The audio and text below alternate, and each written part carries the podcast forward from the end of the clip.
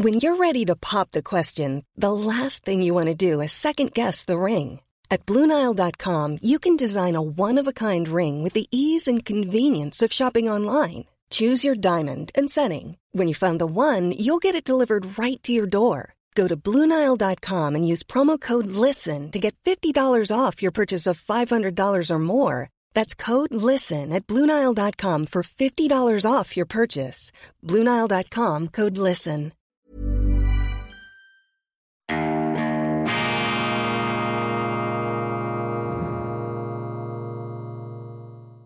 Grüezi miteinander, ganz herzlich willkommen, meine sehr verehrten Damen und Herren, bei Weltwoche Daily, die andere Sicht, unabhängig, kritisch, gut gelaunt, Amor Mundi, die Liebe zur Welt prägt unser Programm. Dies ist die schweizerische Ausgabe am Montag, dem 7. November 2022. Seien Sie herzlichst gegrüßt und zwar aus Tokio. Ich befinde mich in der japanischen Hauptstadt auf einer Auslandreise. Nostalgische Gefühle kommen auf. Vor sage und schreibe 31 Jahren habe ich hier für die NZZ über die damalige Leichtathletik WM berichtet. Es war noch eine ganz andere Zeit. Japan schickte sich an, industriell die Welt zu erobern. Rising Sun lautete der Titel eines berühmten Romans von Michael Crichton und die Amerikaner, es wurde sogar verfilmt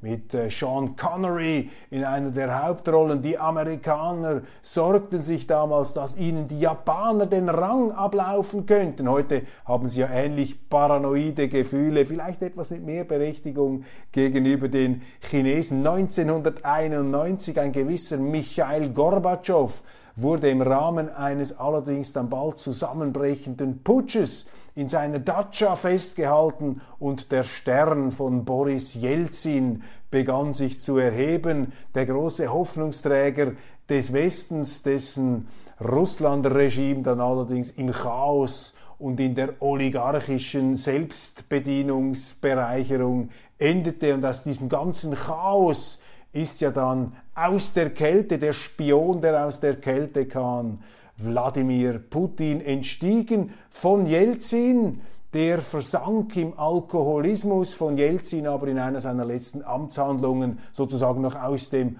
Hut gezaubert. Eine ganz, ganz andere Welt und mittendrin Köppel in Tokio an der Leichtathletik WM und mir ist da vor allem geblieben dieses äh, wahnsinnige Duell zwischen Carl Lewis und Mike Powell, den beiden Amerikanern im Weitsprung. Und am Schluss fiel der sagenhafte Langzeit-Weltrekord von 1968 erzielt in der dünnen Höhenluft von Mexico City dünne Höhenluft. Das heißt, dass sie sehr gute Bedingungen haben, sowohl beim Sprint wie auch beim Weitspringen, Weitsprung. Und es dauerte also von 1968 bis 1991, dass dieser Fabelweltrekord 8,90 Meter gebrochen werden konnte von Paul 8,91 Meter. Das war das ganz große Highlight aus einer anderen Welt, Klopfzeichen aus der Vergangenheit. Wie hat sich die Welt doch verändert? Interessant, äußerlich wirkt Tokio unverändert. Die Stadt ist so modern, sie ist perfekt organisiert. Auf den Ausländer wirkt sie so, Flughafen. Unglaublich, wie die Japaner das hinkriegen. Das geht also schlank weg. Kein Vergleich mit den Vereinigten Staaten, wenn sie in New York ankommen. John F. Kennedy Airport, das ist eine Tortur, das ist ein Spießrutenlauf, bis sie mal durch den Zoll sind. Hier die Japaner mit einer Freundlichkeit, mit einer Emsigkeit sehr, sehr beeindruckend. Japan für mich ohnehin ein hoch beeindruckendes Land, historisch natürlich im 19. Jahrhundert durch den Schock einer von außen aufgeknackten Isolationsposition hat man die Japaner, die Amerikaner glaube ich, haben die Japaner aus ihrem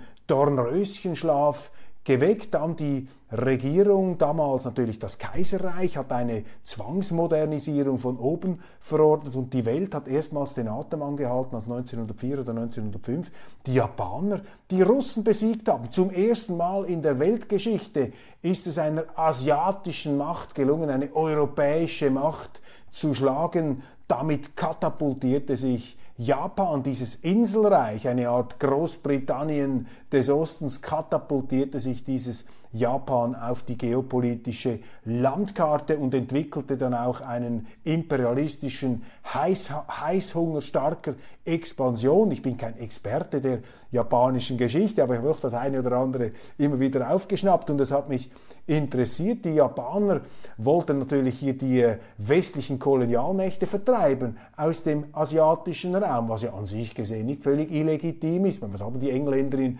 in, in Indien zu suchen, die Holländer auf Indonesien?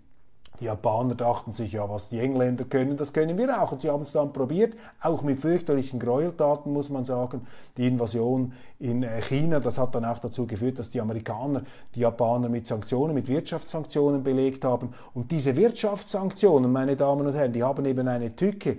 Man neigt dazu, das zu unterschätzen. Man redet sich das auch schön mit diesem sterilen Begriff der Sanktionen, aber Wirtschaftssanktionen sind Wirtschaftskrieg. Und die Amerikaner haben 1940, 1941 gegenüber Japan die Erdöllieferungen einfach abgezwackt. Das war ja die Achillesferse der Japaner bis heute noch, sie haben keine Rohstoffe, darum haben sie auch wieder Atomkraftwerke, Kernkraftwerke installiert. Zwischenzeitlicher Ausstieg nach Fukushima, mittlerweile bauen sie wieder, laufen die Kernkraftwerke wieder. Die Energie, ein großes Problem, da waren sie auf Importe angewiesen und die Amerikaner haben dann irgendwann gesagt, wir schneiden euch jetzt diese Lebensader durch, worauf die, die Japaner dann die Amerikaner angegriffen haben bei Pearl Harbor, 7. Dezember 1941, die Teilzerstörung der amerikanischen Pazifikflotte und auch das Ausgreifen, das japanische Ausgreifen auf Indonesien, auf die Erdölquellen. Wenn Sie einen Japaner fragen,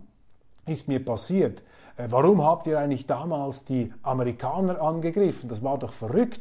Die Amerikaner sind ja massiv überlegen. Warum habt ihr das gemacht? Dann wird er sie ganz verwundert anschauen. Also das habe ich mal mit einem ja, erfahrenen, etwas älteren Topmanager äh, so erlebt. Dann schaut er einen etwas komisch an und sagt, was meinen Sie, wir hätten die Amerikaner angegriffen? Die Amerikaner haben uns angegriffen mit einem Wirtschaftskrieg. Wir mussten zurückschlagen, wir mussten uns wehren, um zu überleben. Und da habe ich gelernt, man muss immer aufpassen.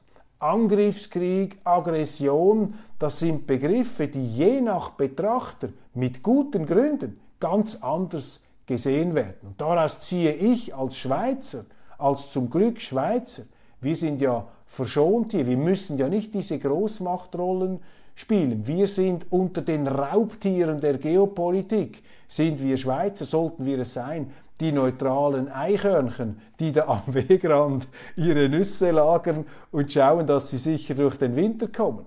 Und äh, leider haben eben auch die ähm, Eichhörnchen, das sehen wir immer wieder, ähm, Anwandlungen, dass sie auch gern zu den großen Raubtieren, zu den großen Gewichten, zu den großen Elefanten im Raum gehören möchten, aber das kommt dann eben nicht gut heraus, wenn sich das Eichhörnchen auf der Weltbühne zum Riesen aufplustert. Das wirkt dann lächerlich, vor allem wird es aber auch gefährlich fürs Eichhörnchen, denn es könnte sehr schnell zertrampelt werden, wenn da diese Großraubtiere, diese Großmacht-Raubtiere übereinander her ähm, fallen. Also Angriffskrieg, Aggression, das liegt auch im Auge des Betrachters. Das Ende, der Untergang Japans war absehbar. Und das Interessante auch hier wieder hat mich immer fasziniert, Yamamoto, der japanische Admiral mit dem Schlachtschiff Yamamoto, eines der größten Schlachtschiffe der Welt, das jemals gebaut wurde, ist dann auch gesunken. Gibt Filme darüber. Yamamoto, ein Mann, der auch den Westen, der die Vereinigten Staaten sehr gut kannte, hat unter anderem in den Vereinigten Staaten ähm, studiert. Yamamoto wusste, dass dieser Krieg im Grunde, wenn er lang dauert, nicht zu gewinnen war. Und mit dieser melancholischen Todesahnung hat diese große Persönlichkeit diesen Krieg auch geführt. Ich will da nicht verharmlosen und in Abrede stellen, dass die Japaner auch Kriegsverbrechen gemacht haben, vor allem in China. Das hat man zum Teil auch wieder ausgeblendet, was China da alles durchmachen musste in diesem Zweiten Weltkrieg. Die Japaner dann von den Amerikanern zusehends zurückgedrängt in der Schlacht von Midway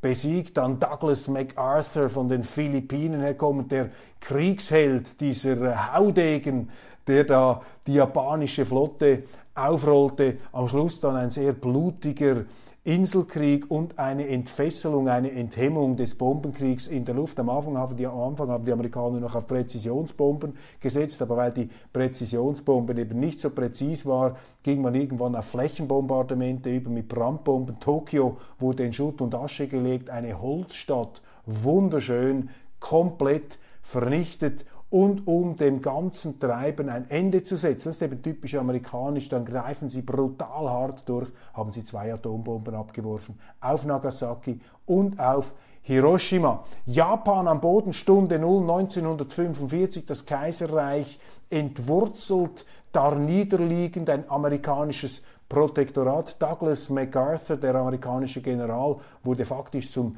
Gouverneur, zum Vizekönig, wenn man so will, hier in Japan. Und dann ist etwas extrem Bewundernswertes passiert. Diese Japaner haben sich aus den Trümmern der Katastrophe des Zweiten Weltkriegs innerhalb wenigster Jahrzehnte zu einer wirtschaftlichen Supermacht entwickelt. 1990, ich habe es gesagt, stand Japan im Ruf, die USA überflügeln zu können. Sony hat das amerikanische Filmstudio Columbia gekauft. Reiche japanische Konzerne haben Immobilien an der Westküste, an der Ostküste, überall in Amerika zusammengerafft. Nachher ist dann zu einer Rezession gekommen, zu einer Deflation in Japan. Dann hat sich dieser Riese als etwas äh, kleiner erwiesen, als man gedacht hat. Aber ungeachtet dessen eine wahnsinnig bewundernswerte, beeindruckende Leistung, wie sich diese Japaner wieder aus der Katastrophe, wie sie aus einer Katastrophe eine Goldgrube gemacht haben, mit einer Anpassungsfähigkeit, mit einer Assimilierungsfähigkeit, die beeindruckt. Und äh, Japan für mich ein Vorbildstaat, auch für eine Schweiz ein fantastisches Vorbild, natürlich immer wieder auch von, von politischen Unruhen geprägt. Da weiß ich auch zu wenig Bescheid über die japanische Innenpolitik. Es gab ja vor nicht allzu langer Zeit ein tragisches Attentat auf Shinzo Abe, immer wieder Verwerfungen. Es scheint da auch etwaige Aggressivität im System drin zu sein. Japan dann aber auch kulturell interessant mit den Manga-Comics, auch in der Mode.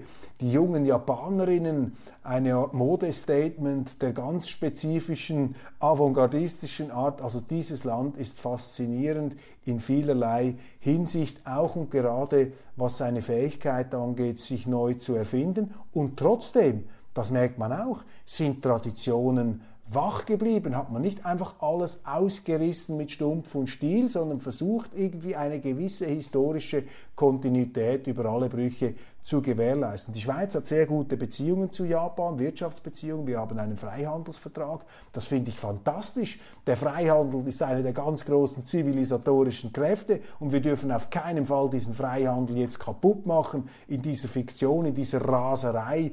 Die Welt steuere da auf einen neuen kalten Krieg zu. Der Rückzug auf die Scholle, der Rückzug auf die eigenen Kontinentalplatten, das wird die Welt verarmen, das wird die Welt zu einem trostlosen Ort machen mit politisch auch unabsehbaren Folgewirkungen. Das dürfen wir auf keinen Fall zulassen. Ich bin allerdings zuversichtlich, dass die Verflechtung, der Zivilisationsprozess, auch das Bewusstsein der gegenseitigen Abhängigkeiten und Verwundbarkeiten, dass das dermaßen groß ist, dass also der Wahnsinn eines Rückfalls in eine Art bipolare oder tripolare Welt, das halte ich für nicht wahrscheinlich, auch wenn es im Moment danach aussieht, als ob wir genau auf so ein Szenario zusteuern. Ich bleibe da Zukunftsoptimist und äh, auch und gerade die schweizerisch-japanischen Beziehungen zeigen, dass eben Freihandel ähm, nach wie vor funktioniert, dass es das nach wie vor gibt. Wir exportieren Güter und Dienstleistungen pro Jahr für etwa 7 Milliarden Schweizer Franken nach Japan. Große Konzerne wie zum Beispiel die Swatch Group sind hier voll dabei, natürlich auch andere. Die Swatch Group auch mit einem Tower in Tokio präsent. Dort wird dieses äh, wunderbare, ikonische Uhrenmodell Moonswatch jetzt also mit nach wie vor anhaltenden Schlangen verkauft. Ich habe das gesehen auf Bildern. Auch ein Hoffnungszeichen in der heutigen Welt, dass Produkte aus der Schweiz die Welt zusammenbringen können. Diese Moonswatch ist sowieso ein Phänomen der Völkerverständigung, könnte man sagen, in Zeiten des Kriegswahnsinns. Solche Dinge muss man eben auch im Blick behalten. Das sind Lichtblicke, das sind eben Silberstreifen am Horizont, die wir gerne übersehen, wie hier eben auch die Wirtschaft die Menschen zusammenbringt durch geniale Produkte. Und das freut einen natürlich als Schweizer, wenn da ein hochinnovativer Konzern wie die Swatch Group ganz vorne dabei ist, natürlich mit Präsenz in Japan, mit Präsenz in China und das hält die Welt eben auch zusammen. Also die Schweiz nicht nur, wenn sie neutral wäre und wieder neutral wird, ist hier ein Friedensbringer, sondern auch unsere Wirtschaft, die Globalisierung, die eben Produkte bringt, die die Leute zusammenführt. Und das ist Zivilisation, das ist Fortschritt, das ist etwas Gutes. Also erhebliche wirtschaftliche Verflechtungen. Japan 120 Millionen Einwohner, natürlich jetzt etwas äh, im Stress da mit China, äh, das immer stärker wird, das auch hier einen Herrschaftsanspruch in der südchinesischen See anmeldet. Da sind noch aufgestaute alte Konflikte. Aus Sicht der Chinesen ist es natürlich ein Unding, dass die Amerikaner da in ihrem unmittelbaren Vorgarten herumkurven mit ihrer Pazifikflotte. Stellen Sie sich vor, was die Amerikaner machen würden, wenn die Chinesen Flottenbasen im mexikanischen Golf hätten. Das würde auch nicht, das würde auch nicht ungeteilt Freude in Washington auslösen. Also da gibt es eine ganze Reihe von Stromschnellen äh, und Klippen, die noch zu umschiffen sind. Ich bleibe ja zuversichtlich bei allen Problemen. Ich glaube an die positive Kraft des Lebens, die uns nach vorne drängt, über alle Differenzen, die uns inspiriert und die uns auch begeistert, wenn wir zum Beispiel sehen, eben wie ein Land wie Japan sich aus der totalen Zerstörung zur totalen Blüte wieder selber hochgestemmt hat. Faszinierend großartig. Und die Schweiz, die Rolle der Schweiz, meine Damen und Herren, in dieser Welt der wachsenden Spannung, das muss eine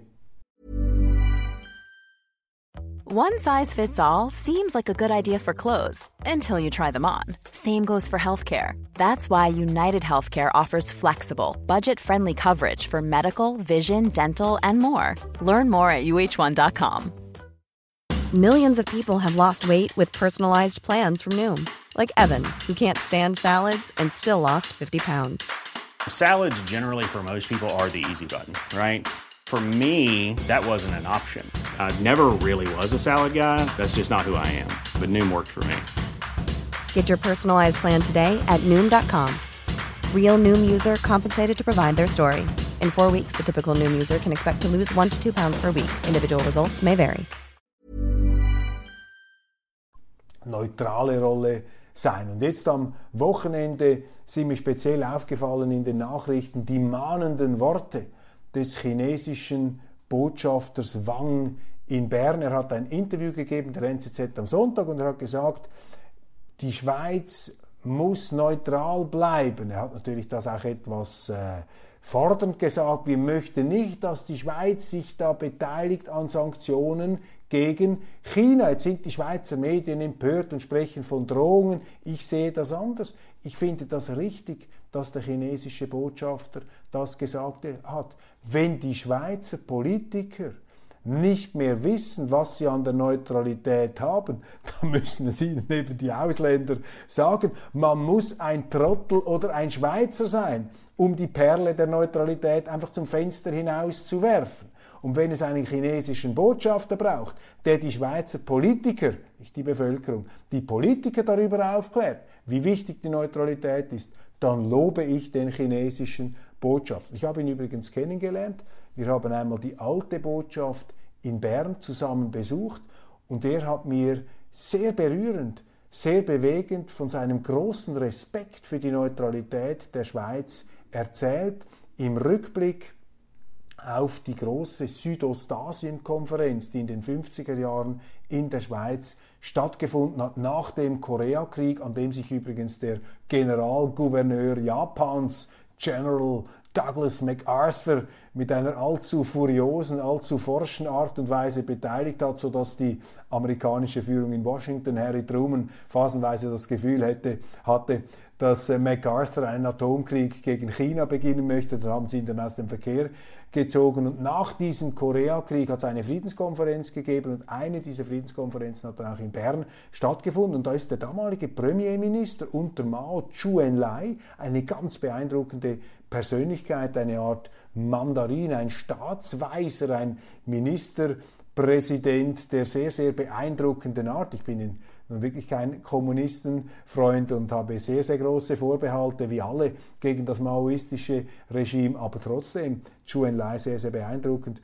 Und diese alte Botschaft ist eine Art Museum dieser Konferenz. Und da ist mir bewusst geworden, was für fantastische Beziehungen die Schweiz auch zu China hat und was für ein Hoffnungsträger des Friedens und der Neutralität die Schweiz für China bedeutet. Und deshalb muss man diese Äußerungen des Botschafters Wangs, Wang immer auch in diesem Kontext sehen einer Völkerverständigung und der neutralen Rolle der Schweiz. Die NZZ sieht das nicht. Die Neue Zürcher Zeitung, das finde ich sehr, sehr schade, die Neue Zürcher Zeitung war über Jahrzehnte hinweg eine Gralshüterin der Neutralität in der Schweiz. Heute gehört sie zu, zu den Totengräbern der Neutralität, den Umdeutern der Neutralität. Man bemüht sich fast täglich, einen neuen Neutralitätsbegriff herauszuflunkern wo zwar Neutralität draufsteht, aber eben nicht mehr Neutralität drin ist. Auch am Samstag, glaube ich, ein Leitartikel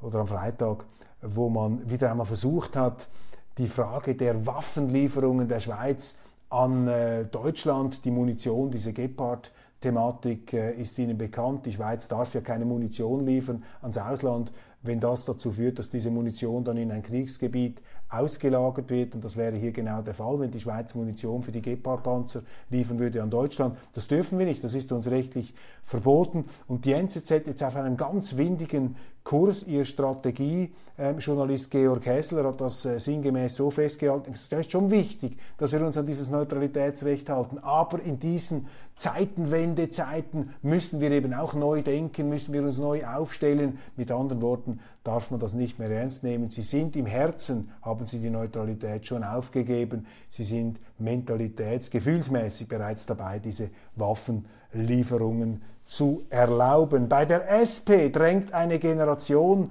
jünger Mütter in den Bundesrat. Das ist jetzt die ganz große Qualifikation für die Zeitungen. Wenn sie Bundesrat werden wollen, dann müssen sie junge Mutter sein. Und ich halte hier eine Gegenrede im vollen Wissen natürlich darum, dass ich mir damit den Volkszorn, Entschuldigung, den Zorn der Feministinnen, nicht den Volkszorn, nur den Zorn der Feministinnen zuziehe. Ich sage, wer hier junge Mütter in den Bundesrat hineinziehen will und sozusagen eine Art Jobsharing-Modell ähm, propagiert auch die Möglichkeit, vielleicht mit einem Teilzeitpensum Bundesrat äh, sein zu können, Bundesrätin, der nimmt weder das, der nimmt weder das Bundesratsamt ernst, noch das, ähm, die Funktion, die Führungsaufgabe der jungen Mutter. Vorbild ist die finnische Ministerpräsidentin Sanna Marin, das ist äh, sozusagen die Heldin der Medien und die Superfrau aus Finnland, die Überfrau, die sozusagen als äh, absolutes, äh, modellhaftes, äh, ikonisches Gemälde vor solchen Szenarien steht. Nichts dagegen, wenn eine junge Mutter Bundesrat wird, aber wenn sie in den Bundesrat geht, dann müssen sie in dieser anspruchsvollen Zeit Energieprobleme, Wirtschaftsprobleme, die Neutralität liegt in Scherben, wir haben Krieg, die Beziehungen mit der Europäischen Union sind angespannt, wir haben da Druck, man muss da entsprechend auch dagegenhalten. Das ist ein 100%-Job, da haben Sie eine große Verantwortung fürs Land und da können Sie nicht auch noch Mutter sein, in dem Sinn, dass sie eine aktive Rolle in der Erziehung ihrer Kinder spielen. Sie können vielleicht eine abwesende Rolle spielen, eine weitgehende. Sie müssen die Kindererziehung dann auslagern. Das können die Mütter ja auch machen. Da kann es der Vater übernehmen oder wenn sie sonst eine Person haben, die sich darum kümmert, wenn man das nicht macht. Aber was hier jetzt propagiert wird, ist eine Vermischung der beiden Rollen und damit nimmt man beides nicht ernst. Das ist auch falsch. Führungsverantwortung ist immer 100 Prozent. Die ist nicht teilbar. Es können nicht zwei Chefs ähm, ein Bundesamt führen. Das geht nicht. Sie können nicht einen Doppelpack-Bundesrat haben oder einen Teilzeit-Bundesrat oder einen Bundesrat, dessen Hauptqualifikation darin besteht, dass er auch noch eine junge Mutter ist. Nichts gegen junge Mütter. Aber diese ganze Diskussion, diese ganze Diskussion zeigt mir einfach einen Mangel an Ernsthaftigkeit gegenüber dieser Thematik. Am Dienstag sind die Zwischenwahlen in den Vereinigten Staaten. Man rechnet mit einer äh, bedeutenden, ähm, mit einem bedeutenden Erfolg, mit einer äh, krassen Niederlage der Demokraten. Wir werden sehen, diese Umfragen, die täuschten sich immer wieder. Es könnte auch sein, dass es jetzt so zweckoptimistische Überschätzungen der republikanischen Resultate gibt, der Medien. Ich traue da gar nichts, wobei die Erfahrung und auch die Zeitstimmung ähm, offenbart, dass in eben angespannteren ähm, Umfeldern die Linken verlieren und die Konservativen, die Republikaner gewinnen. Was schwierig abzuschätzen ist, ist, wie sehr das, äh, der frühere Präsident Donald Trump für die Amerikaner eine Hypothek oder äh, das Gegenteil bedeutet. Er ist bereit für ein Comeback, aber er muss natürlich jetzt auch schauen, wie ist die Lage, wer gewinnt da und kann ich in dieses Präsidentschaftsrennen einsteigen oder gehe ich da gleich auf den verlorenen Posten hinein? Wir werden sehen. Ich bin kein Gegner von Donald Trump oder ein Allergiker. Ich habe mal in einer deutschen Fernsehsendung gesagt, ich bin nicht pro Trump, ich bin anti-anti-Trump, aber ich habe immer versucht herauszufinden, warum die Amerikaner ein demokratisches Land, warum haben sie Trump gewählt und damals nicht Hillary Clinton und Donald Trump, wenn man von seinen Persönlichkeitseigenheiten einmal abstrahiert, hat eine aus bürgerlicher, aus konservativer Sicht sehr gute Politik gemacht. In der Wirtschaft, in der Außenpolitik, man hatte keine Kriege. Gut, er hatte daneben eben diese exzessive narzisstische Art, die in der Öffentlichkeit bei vielen sauer aufgestoßen ist. Gleichzeitig hat er aber auch mit diesem Ego-Projekt hat er die Aufmerksamkeit dermaßen auf sich konzentriert, monopolisiert, dass seine Minister in Ruhe arbeiten konnten. Ich finde Donald Trump interessant und diese Hysterie in den Medien, da kann ich überhaupt nicht mitmachen. Ich habe das als wohltuend empfunden, wie Trump da Gegenakzente gesetzt hat gegen diese ganze scheinheilige Heuchelei, gegen dieses Getue. Übrigens auch mit seinem Satz America First. Das war ein Eingeständnis der Ehrlichkeit. Die Amerikaner sind immer America First, aber wenn sie einen Obama, wenn sie einen Biden haben, dann sagt er ihnen, nein, nein, die Welt kommt zuerst. Wir sind die solidarische Supermacht. Sie sehen jetzt am Krieg in der Ukraine, wie sehr die Amerikaner auch dort ihr Interesse maximieren. Das dürfen sie auch, ist ja gar nicht verboten, wenn die Amerikaner ihr Interesse vertreten. Aber Trump brachte da einen Quantensprung der Ehrlichkeit und dank Trump ist es den Europäern übrigens auch gelungen, sich stärker abzugrenzen und ihre eigenen Interessen zu erkennen. Jetzt haben sie ja das Problem, sich abzugrenzen gegenüber Joe Biden, äh, der auch ein America First Programm vertritt. Aber eben die Europäer haben jetzt das Gefühl, sie müssen da in seinem Fahrwasser mitschwimmen. Interview mit Karin Keller-Sutter am Samstag in der NZZ mit der Justizministerin. Ähm, sehr brisant, was sie sagt zum ganzen Migrationsthema, das uns jetzt beschäftigt. 100.000 ähm, Migranten netto in der Schweiz äh, in diesem Jahr, zusätzlich 100.000 davon 66.000 Ukrainer. Ähm, was mich an diesem Interview frappierte, auch irritierte, sind zwei Dinge. Erstens, kein Satz zur Begrenzung dieser Zahl, stattdessen eine Kapitulation, Schicksalsergeben vor dem schieren Umfang dieser Völkerwanderung. Quasi, wir müssen uns darauf einstellen. Es gibt einfach keine andere Variante. Man muss es jetzt so machen. Wir haben die Lage im Griff, also etwas Durchhalteparolenmäßig. Zweitens, Frau Keller-Sutter musste zugeben, dass das Dubliner, das EU-Dubliner Asylsystem nicht funktioniert, dass wir faktisch einen Asyltourismus in Europa haben, dass es illegal sich aufhaltende Asylbewerber gibt, die man aber nicht aufgreift, auch in der Schweiz nicht, wenn sie durch, in Zügen durch die Schweiz fahren. Man pickt sie nicht heraus und man schafft sie auch nicht heraus. Und da kommt auch wieder so eine achselzuckende Mentalität zum Vorschein. Die Migranten werden von, Sie sagen, also Oton, ähm, Frau Keller-Sutter, die Migranten werden von der Grenzwache kontrolliert. Sind, sie sind illegal in der Schweiz und sie werden aufgefordert, die Schweiz wieder zu verlassen. Man kann sie deswegen aber nicht festhalten.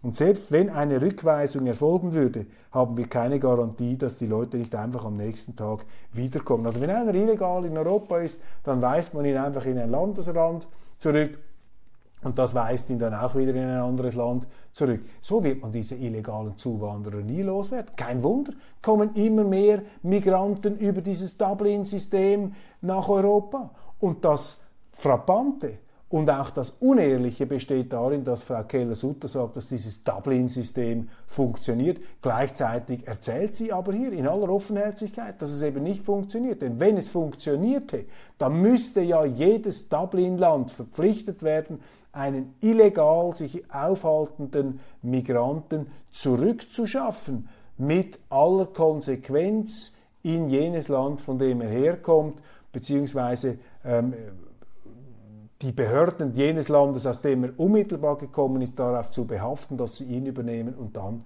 zurückschaffen. Aber das passiert eben nicht. Die schieben diese Migranten herum. Kein Wunder, kommen immer mehr, weil sie werden kaum zurückgebracht werden. Ukraine-Krieg, nichts Neues im Osten.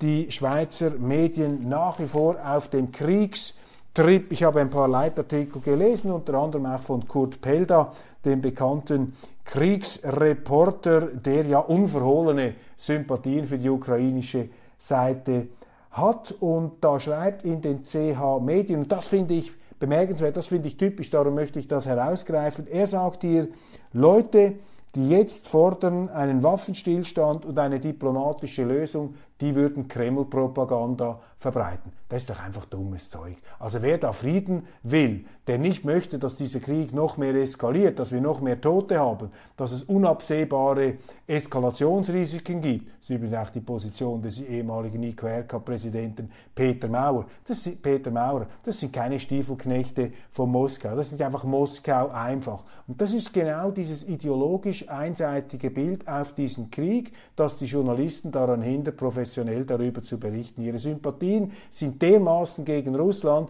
und dermaßen auf der Seite der Ukraine, das mag ja psychologisch nachvollziehbar sein, aber es ist eben nicht professionell. Und Ausfluss dieses unprofessionellen Denkens ist eben, wenn man sagt, ja, die, die für den Waffenstillstand sind, die für die diplomatische Lösung sind, das ist Kreml-Propaganda. Genauso argumentieren sie jetzt in Deutschland. Da hat es Umfragen gegeben, wo man herausgefunden hat, dass vor allem in den neuen Bundesländern 40 Prozent, äh, mehr sogar noch in den neuen Bundesländern, in ganz Deutschland, 40 Prozent der Deutschen sind der Meinung, dass die NATO eine wesentliche Provokationsrolle in der Heraufbeschwörung dieses Konflikts gehabt habe. Das wischt der Tagesanzeiger einfach als rechts- oder linksradikale Verschwörungstheorie weg. Entschuldigung, geschätzte Kollegen, so einfach ist das nicht. Das ist im Grunde einfach die Dokumentierung der Tatsache, dass unsere Journalisten nicht bereit sind, in die Geschichte dieses Kriegs, in die komplexe Geschichte dieses Kriegs einzusteigen. Sie begnügen sich damit, eine